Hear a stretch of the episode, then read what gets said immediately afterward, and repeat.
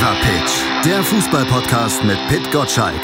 Im Doppelpass mit meinsportpodcast.de. Bundesliga und zweite Bundesliga planen am Samstag, den 16. Mai, den Spielbetrieb fortzusetzen. Damit orientieren wir uns streng an dem Wortlaut der gestrigen Entscheidung, die eine Wiederaufnahme des Spielbetriebs ab der zweiten Maihälfte beinhaltet. Die Politik hat also den Weg frei gemacht und Christian Seifert und die DFL, die gehen ihn jetzt. Es geht also wieder los mit dem Bundesliga-Fußball in Deutschland und wir bekommen damit nächste Woche endlich auch wieder Gelegenheit, hier im Fever Pitch Podcast über sportliche Ereignisse und Ergebnisse zu sprechen. Heute sprechen wir erstmal über die Entscheidung, dass es dann jetzt wieder losgeht, also am 16. Mai, wie von Christian Seifert gehört. Wir, das sind Malte Asmus und natürlich Sport 1 Chefredakteur Pitt Gottschalk. Hallo Pitt. Moin Malte. Pitt, es geht wieder los. Wie ist deine Stimmungslage zum Restart der Bundesliga? Yay oder nay? Äh, doch schon yay, weil endlich wissen wir, was da los ist. Wir brauchen nicht mehr rumzuspekulieren. 16. Äh, Mai steht jetzt. Wir haben einen Spielplan. Es wird bis Ende Juni der Meister feststehen. Jetzt hoffen wir mal, dass nicht noch weitere Corona-Fälle um die Ecke kommen. So, und äh, dann haben wir einfach Klarheit, was da Sache ist. Ich glaube, das ist das, was ja allen Leuten auf die Nerven ging, dass man einfach nicht wusste, wie es da vonstatten gehen sollte. Mhm. Jetzt ist Klarheit, wunderbar, gucken wir uns uns an. Genau, und wir sind ja natürlich aus einem anderen Grund auch noch ein bisschen bei dieser Beurteilung des Restarts befangen. Darauf hat Christian Seifert auch hingewiesen, als er auf seiner Pressekonferenz am Donnerstag auf die Bedeutung dieses Restarts der Bundesliga einging. Wir hören mal rein. Diese Entscheidung ermöglicht allen Clubs eine Weiterführung ihrer betrieblichen Tätigkeit. Und sie bedeutet für manche Clubs das wirtschaftliche Überleben. Diese Entscheidung sichert Arbeitsplätze und zwar über die Spieler auf dem Platz hinaus, in den Büros, auf den Fluren von Geschäftsstellen, aber auch in Medienunternehmen und bei Dienstleistern. Ja, wie gesagt, wir sind auch eben befangen, weil auch unsere Jobs irgendwo indirekt von der Bundesliga so ein bisschen vom Fußball auf jeden Fall abhängen. Den FIFA Pitch Newsletter gibt's ja beispielsweise auch gar nicht, wenn es keinen Fußball gäbe. Genau, das kann man jetzt ändern. Nächste Woche geht's endlich, endlich los. Oftmals von mir angekündigt. Jetzt kann ich Vollzug melden. Jetzt wissen wir ja, was Sache ist. Also ab Montag wieder Fever Pitch Newsletter, dann um 6.10 Uhr im Postfach, eurem E-Mail-Postfach, wenn ihr ihn denn vorher abonniert habt. Newsletter.pitgottschalk.de. Also Riesenstellenwert der Bundesliga. Christian Seifert hat's eben rausgestellt. Kannst du denn Pitt trotz allem Kritik verstehen, die jetzt von Fans, von Beobachtern kommt an der Wiederaufnahme der Bundesliga, wenn das geäußert wird? Also ähm, Christian Seifert hat ja schon recht, die Medienhäuser profitieren auch davon, dass es endlich wieder losgeht. Wir haben wieder etwas zum Schreiben und zum Berichten. Das stimmt soweit. Insofern ist meine Rolle als Sport 1 Chefredakteur auch eine befangene. Und gleichzeitig ist man ja nicht nur Chefredakteur, man ist ja auch noch Bürger dieses Landes und hat vielleicht auch eine Vorstellung davon, wie das gesellschaftlich hier ankommt. Und ähm, da kann ich natürlich alle Bedenken verstehen, die da im Raum stehen. Ja, also wir sind noch nicht in der Normalität angekommen. Wir gaukeln eine Normalität äh, mit der Bundesliga vor, die nicht da ist, weil es halt Geisterspiele sind. Ähm, die Botschaften, die von dem Wiederaufnahme des Spielbetriebs aufgeht, äh, könnten auch missverstanden werden. Ähm, äh, es schwören alle mal, äh, dass sie vernünftig bleiben, aber wir sehen ja, haben wir ja darüber äh, berichtet, wenn der Fall Kalu auftritt und er meint, äh, alle Hygienevorschriften ähm, äh, überschreiten zu müssen, mhm. dann kriegt er dafür Kritik, aber es ist dann halt auch passiert, ja.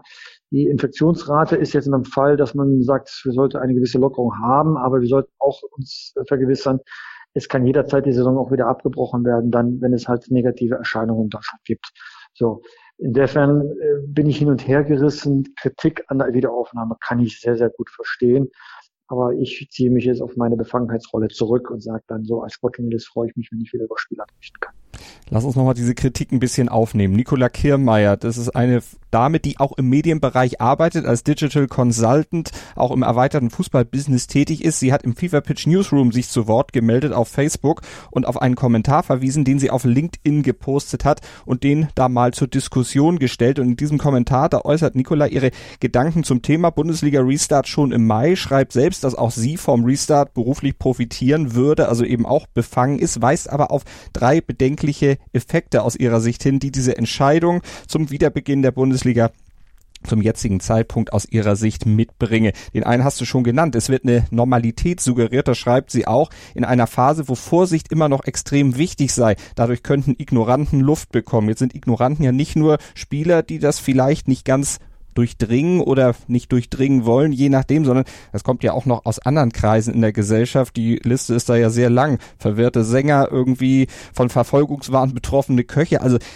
fürchtest du, dass, dass du hast es eben schon leicht angerissen, aber dass da auch ja, mehr dann diese, diese Corona-Leugner noch mehr Wind, Aufwind kriegen könnten, dadurch, dass die Bundesliga als Vorbild irgendwo jetzt voranprescht und diese Lockerungen durchgedrückt hat? Die Gefahr besteht natürlich, ja. Ich habe auch ähm, ehrlich gesagt kein Verständnis für diese Verschwörungstheoretiker, ähm, weil, also wenn ich eines gelernt habe in der Corona-Krise, dass die Politiker es äh, wirklich ernst meinen. Und man kann ihre Ernsthaftigkeit daran erkennen, dass sie auch zugeben, dass sie vielleicht ihre Einschätzungen korrigieren mussten. Ähm, man muss nicht direkt so populistisch sein wie Armin Laschet. Das ist äh, eine Lachnummer, was er von sich gibt. Ja, den nehme ich da auch nicht ernst. Aber man kann es ja an Markus Söder erkennen, dass er der, einer der ersten war, der den Lockdown vorbereitet hat und jetzt auch einer der ersten ist, die dem Ende der Lockdowns dann das Wort gesprochen hat. Ich habe bei seinen Auftritten nicht den Eindruck, dass er ähm, leichtfertig mit der Situation umgeht. Und mir ist lieber, dass ein Politiker sagt, ähm, dass er sich vielleicht vertan hat, so wie die Virologen sagen, dass es zum wissenschaftlichen Prozess auch dazu gehört, dass man seine Erkenntnisse, äh, sagen wir, anreichert mit neuen Erkenntnissen und zu einer anderen Konklusion kommt. Also ähm, es gibt wirklich keinen Anlass, den Verschwörungstheoretikern da irgendwie das Wort äh, zu geben. Es ist einfach nicht angemessen. Es ist eine Gefahr. Und wer das nicht glaubt, sollte sich nochmal die Bilder von Bergamo äh, sag mal, anschauen. Der sollte mal vielleicht in Altenheim gehen, unter welchen Bedingungen dürfen die Menschen in Angst leben und in manchen Altenheimen dann auch die Angst nicht nur gespürt haben, sondern auch erlebt haben, weil da Menschen gestorben sind. Und ähm, wenn man das alles dann so, so sieht, dann ähm, flippt man schon fast aus, wenn man Verschwörungstheoretikern zuhören muss. Und Christian Seifert hat auf der Pressekonferenz auch nochmal gesagt, Normalität ist das absolut nicht. Wir hören nochmal in sein Statement rein. Er hat es sehr deutlich gemacht. Dieser Spielbetrieb ist kein normaler Spielbetrieb. Er wird weiter unter den Vorzeichen des Coronavirus stattfinden. Jedem in der Liga muss klar sein, wir spielen auf Bewährung und jeder Spieltag ist eine Chance zu beweisen, dass wir den nächsten verdient haben.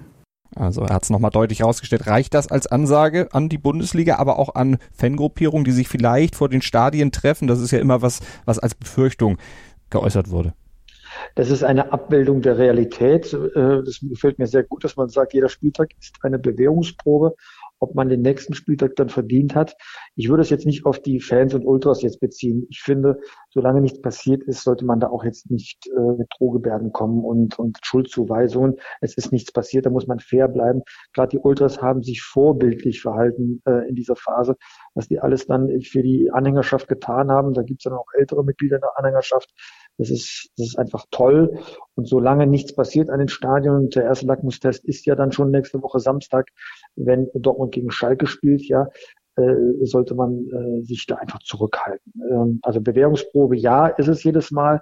Und dass Herr Seifer das weiß und es auch so sagt, zeigt auch nur seine Ernsthaftigkeit, äh, dass es jetzt kein Selbstläufer ist, dass die Saison zu Ende gespielt ist. Dahingehend nimmt die Bundesliga, die DFL also ihre Verantwortung wahr. Aber kann die DFL eigentlich für Grenzverletzungen, sollten sie denn tatsächlich auftreten, irgendwie na, haftbar gemacht werden, zumindest moralisch haftbar gemacht werden? Das wird ja automatisch passieren. Wenn da jetzt etwas passiert, wird der Fingerzeig kommen. Genauso wie der Laschet. Der Laschet hat gekämpft, dass die Lockerungen passieren. Wenn jetzt äh, die Pandemie wieder ausbricht und Menschen sterben, dann äh, wird er sich schon verantworten müssen, wie groß sein Anteil ist an den Todesopfern. Ja. Und ähm, äh, bei der Bundesliga ist es ein bisschen differenzierter. Natürlich weiß Seifert, dass eine hohe Verantwortung äh, da, da einhergeht. Ja. Ähm, aber ich nehme seinen Worten, dass er sich dessen auch äh, bewusst ist. Ja, ein Sicherheitsrisiko ist da. Niemand kann abschätzen, wie groß das ist. Man hat ja äh, das Coronavirus im Griff. Das kann man ja auch nicht anders sagen. Jetzt tastet man sich an die Normalität heran.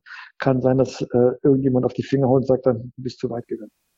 Lass uns beim Thema Moral noch ein bisschen bleiben. Nicola Kirmeier schreibt in ihrem Kommentar, der Restart der Bundesliga zeige weiter sehr deutlich, dass gewisse Gruppen in unserer Gesellschaft Sonderrechte haben. Die Entscheidung, den Ligabetrieb aktuell weiterlaufen zu lassen, wirke wahllos und sei schwer nachvollziehbar, gerade in Bezug auf Menschen, unter anderem in systemrelevanten Jobs, Familien, Selbstständige. Da sei diese Entscheidung aus ihrer Sicht respektlos. Was sagst du dazu? Äh, da würde ich jetzt nicht mit ihr mitgehen. Also ich schätze ja Sie sehr und Ihre Meinung, weil die immer sehr wohl überlegt ist. Aber da bin ich halt einfach Meinung. Jeder Wirtschaftszweig kämpft für seine Rechte. Die Lufthansa äh, feilscht gerade mit der Regierung, wie viel Staatshilfe man annimmt und wie viele Rechte man zugesteht. Und da kann man auch manchmal nur den, den Kopf schütteln. Ist das jetzt ein Sonderrecht, wenn Sie sagen, nein, wir machen das nicht und sich nachher darauf einigt, dass der Staat nicht mitlenken darf? Ja, aus Sicht von Lufthansa völlig legitim, aus Sicht des Bürgers vielleicht nicht. Und so geht das halt weiter. VW schüttet Dividenden aus an die Aktionäre, will aber gleichzeitig Geld vom Staat, um zu überleben. Da fasst man sich auch dann den Kopf. Ist ja letztendlich auch eine Sonderrolle. Und so kämpft eben die Bundesliga für die eigenen Rechte. Das ist völlig legitim und äh, hat bei der, bei der Politik offenbar auch Gehör verschafft. Äh, wem will man da jetzt einen Vorwurf machen? Der Politik vielleicht, ja, weil sie sagen, äh, der Fußball ist halt auch ein, ein Vehikel, auf dem man äh, dann äh, Wählerstimmen äh, einsammeln kann. Aber ich habe die Politik jetzt so erlebt, dass sie sehr verantwortungsbewusst umgeht. Und man darf auch nicht vergessen, dass das Konzept, das die Bundesliga erarbeitet hat, offenbar so vorbildlich ist, dass sich auch andere Sportarten äh, oder besser gesagt der Fußball in anderen Ländern sich äh, darüber informiert. Ich habe gestern noch ein langes Telefonat mit einem Kollegen gehabt, der äh, einen Bericht für den amerikanischen Markt schreibt, weil die Vereine sehr daran interessiert ist, wie die Bundesliga das macht. So, äh, ist das eine extra Rolle? Nein, die kämpfen für ihre Sache und wenn das jeder für sich tut, dann gibt es immer noch einen Richter, nämlich die Politik, der entscheidet, ja, zu Recht oder nicht. So, und da sind manche Stimmen vielleicht lauter und manche leiser, aber so ist halt auch die Gesellschaft. Ne? Wir äh, hören ja oft genug auf die, äh, auf die lauten Stimmen, die nicht immer in der Mehrheit äh, sind. So, und jetzt äh, gucke ich auf die Umfragen. Die laute Stimme, die man so im Fußball hört, repräsentiert auch eine Mehrheit in den Umfragen, zumindest in manchen Umfragen. Und da ist noch ein dritter Effekt, den Nikola Kiermeier sieht, nämlich ihrer Meinung nach führt diese frühe Öffnung für den Fußball auch zu einer Spaltung innerhalb des Sports in Deutschland, also einer weiteren Spaltung. Die ist ja schon gespalten. Fußball auf der einen Seite, die anderen Sportarten weit dahinter auf der anderen Seite. Der Fußball profitiere ihrer Meinung nach noch extremer von der, wie sie ja sagt, Sonderregelung und der frühzeitigen Aufnahme des Spielgeschehens und hänge damit die anderen Sportarten noch mehr ab. Also die Kluft zwischen den Sportarten befürchtet sie könnte größer werden. Äh, ja, aber wir haben jetzt auch nicht äh, irgendwie äh, eine Patenschaft. Da hat der Fußball übernommen für die anderen Sportarten. Der tut sowieso schon genug für die anderen Sportarten. Äh, ich verstehe Ihren Punkt, kann den sogar sehr gut nachvollziehen.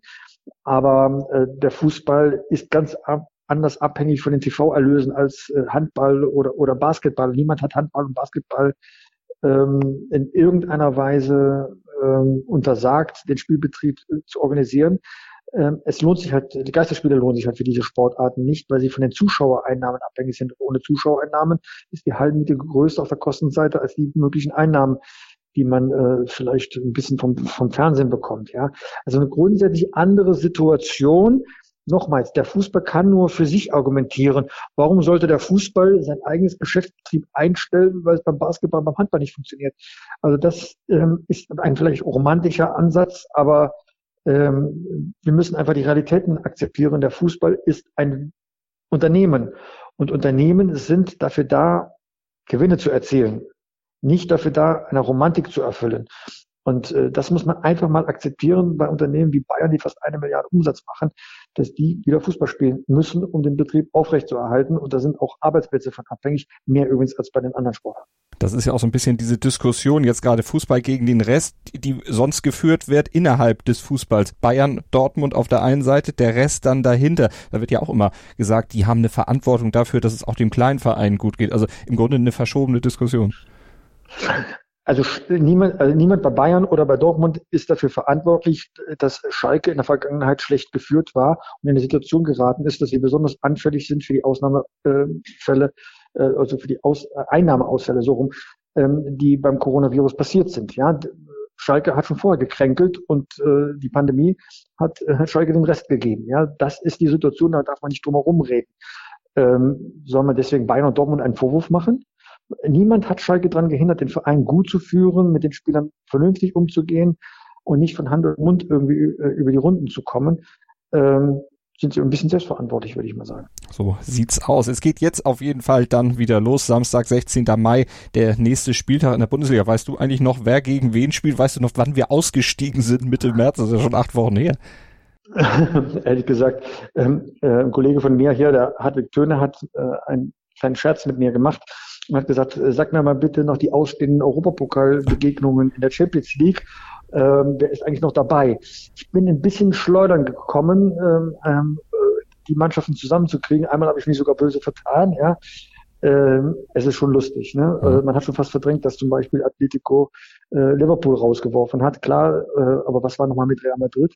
Und so geht's mit der Bundesliga auch. Ja, man, man weiß, wer oben steht, man weiß, wer unten steht. Und natürlich freue ich mich wieder, wenn das erste Spiel Dortmund gegen Schalke ist. So, das sind die großen, großen Dinge. Und das Nachholspiel nicht zu vergessen, äh, Werder gegen Frankfurt, ja. Frankfurt übrigens, ja, darf man auch nicht vergessen, ist äh, der Verein, der jetzt am meisten noch beschäftigt wird, ist in der kurzen Zeitspanne bis zum 30. Juni.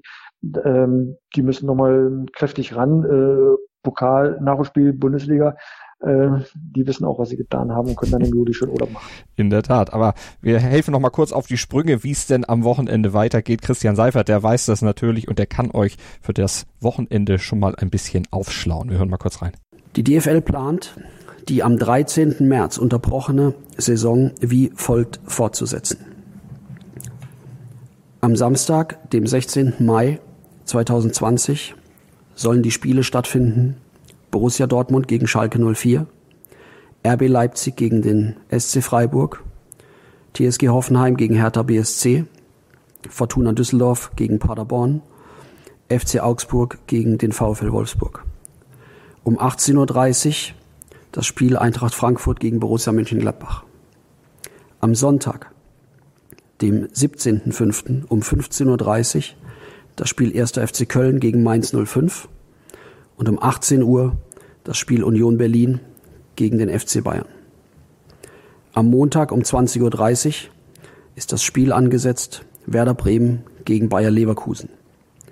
Wir wollen damit auch der Tatsache Rechnung tragen, dass der SV Werder Bremen als einer der letzten Clubs in das Gruppentraining einsteigen konnte, wofür den Club keine Verantwortung trifft.